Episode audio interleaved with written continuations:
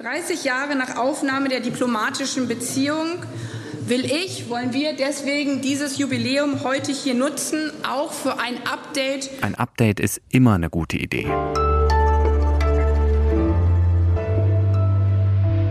Herzlich willkommen zu diesem Update von Was jetzt? Wir sind der Nachrichtenpodcast von Zeit Online. Heute ist Montag, der 17. Januar 2022 und ich heiße Moses Fendel. Hier geht es gleich um den Besuch von Bundesaußenministerin Baerbock in der Ukraine und um die Pläne der britischen Regierung, die Rundfunkgebühr abzuschaffen. Redaktionsschluss für diesen Podcast ist 16 Uhr. Wir reden nicht über die Ukraine ohne die Ukraine. Also auf nach Kiew oder Kyiv, wie es auf Ukrainisch heißt. Manchen Menschen ist das sehr wichtig. Bundesaußenministerin Baerbock hat sich dort mit ihrem Amtskollegen Kuleba getroffen.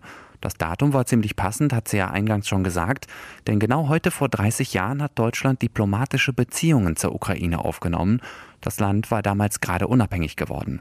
Aber der aktuelle Hintergrund für das Treffen ist natürlich viel ernster. Seit meinem Amtsantritt äh, vor gut vier Wochen habe ich über kein anderes Land und vor allen Dingen über die Sicherheit keines anderen Landes so viel gesprochen wie über die Sicherheit der Ukraine.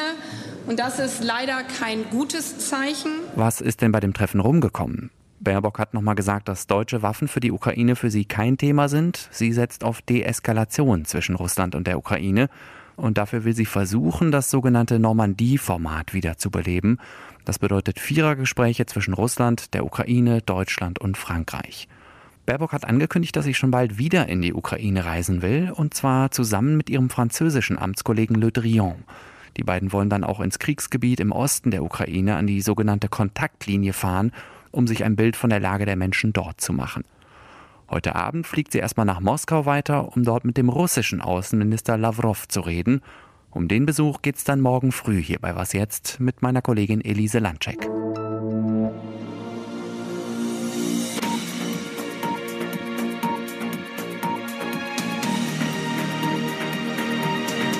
This is BBC News. These are the latest headlines in the UK and around the world. Nicht ganz. Sie sind natürlich immer noch bei Was jetzt hier.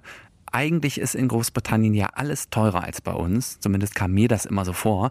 Jetzt habe ich aber endlich mal eine Ausnahme entdeckt, den Rundfunkbeitrag.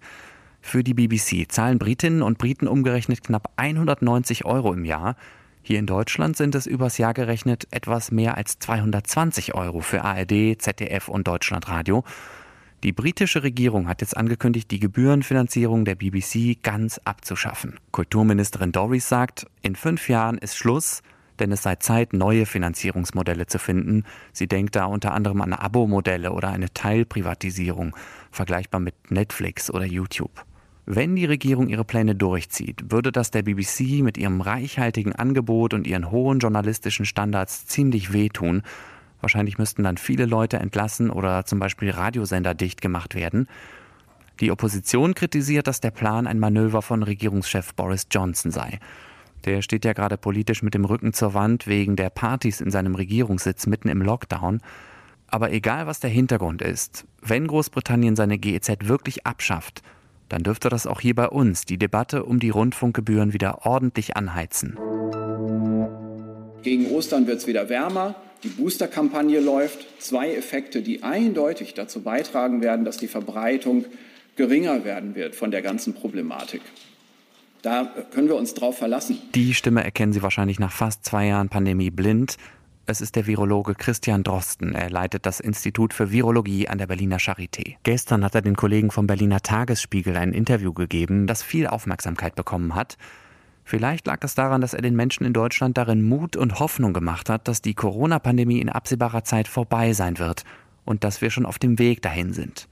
Drosten ist sich sicher, dass wir unser Leben demnächst wieder so leben werden wie vor der Pandemie ob das mit der Klimakrise im Nacken und der immer größeren Ungleichheit im Land überhaupt sinnvoll und erstrebenswert ist, da würde ich persönlich jetzt mal ein Fragezeichen hintermachen. Schön fand ich aber auch, dass Drosten nochmal aufgezählt hat, wo unsere Gesellschaft nach der Pandemie besser dastehen dürfte als vorher.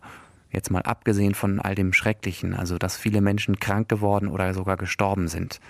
Er sagt, dass die Pandemie zum Beispiel die Digitalisierung voranbringt, das Homeoffice normaler macht und wir nicht mehr wegen jedem Meeting irgendwo hinfliegen müssen, und dass das Virus die Medizin vorangebracht hat. Die mRNA-Technologie, Sie erinnern sich, das war das mit dem Impfstoff, sei ein Riesendurchbruch auch für Krebs und für andere Infektionskrankheiten als Corona. Die deutsche Journalistin und Übersetzerin Meschale Tolu ist in der Türkei freigesprochen worden. Auf Twitter schreibt sie nach vier Jahren, acht Monaten und zwei Tagen Freispruch in beiden Anklagepunkten. Welche waren das nochmal? Mitgliedschaft in einer verbotenen linksextremen Partei und der Klassiker des Erdogan-Regimes, muss man inzwischen leider sagen, Terrorpropaganda. Frei war Tolu zwar schon länger, sie ist nämlich schon 2018 aus der Haft entlassen worden und nach Deutschland zurückgekehrt. Das jetzige Urteil könne die Repressionen und ihre Zeit im Gefängnis aber nicht wieder gut machen, schreibt sie. Und in einem Rechtsstaat hätte es so einen Prozess gar nicht erst geben dürfen. Was noch? Es beklemmt mich doch mehr, als ich sagen kann, dass wir niemals hinausgehen dürfen. Und ich habe große Angst, dass wir entdeckt und dann erschossen werden. Das ist natürlich eine weniger angenehme Aussicht. Ein Zitat aus dem Tagebuch der Anne Frank, aus dem gleichnamigen Film von 2016 mit Lea van Acken in der Hauptrolle. Anne Franks Tagebuch ist Weltliteratur, keine Frage. Und obwohl die Geschichte ja nun sehr bekannt ist, finde ich ihr Schicksal immer wieder erschütternd. Zwei Jahre lang hat sie sich mit ihrer Familie vor den Nazis in einem Amsterdamer Hinterhaus versteckt. Zwei Jahre. Dann sind sie verraten worden und erst kurz vor Kriegsende haben die Nazis Anne Frank und ihre Familie in Auschwitz ermordet. Da war sie gerade mal 15 Jahre alt, nur ihr Vater hat überlebt. Wer die Familie verraten hat, das war jahrzehntelang unklar. Jetzt berichten niederländische Medien, dass es sehr wahrscheinlich ein jüdischer Amsterdamer Notar war. Das hat ein Team von Fachleuten rausgefunden, die den Fall noch einmal fünf Jahre lang gründlich untersucht haben und die gehen davon aus, dass der Notar, er hieß Van den Berg, eine Liste mit Namen von untergetauchten Jüdinnen und Juden hatte. Wahrscheinlich sollte diese Liste für ihn eine Art Lebensversicherung sein, um sich und seine Familie zu retten.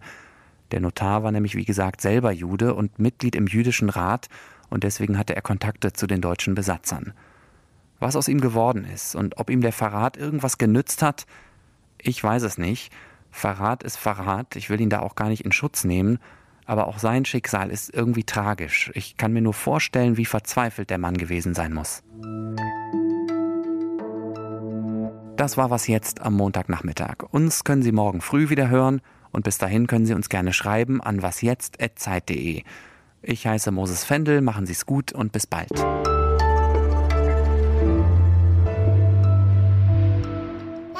Sie sehen, ich habe die Elternzeit gut genutzt. Meine Tochter kann jetzt nicht nur Papa zu mir sagen, sondern sie kann auch ziemlich viele Tiere nachmachen. Wie macht der Bär?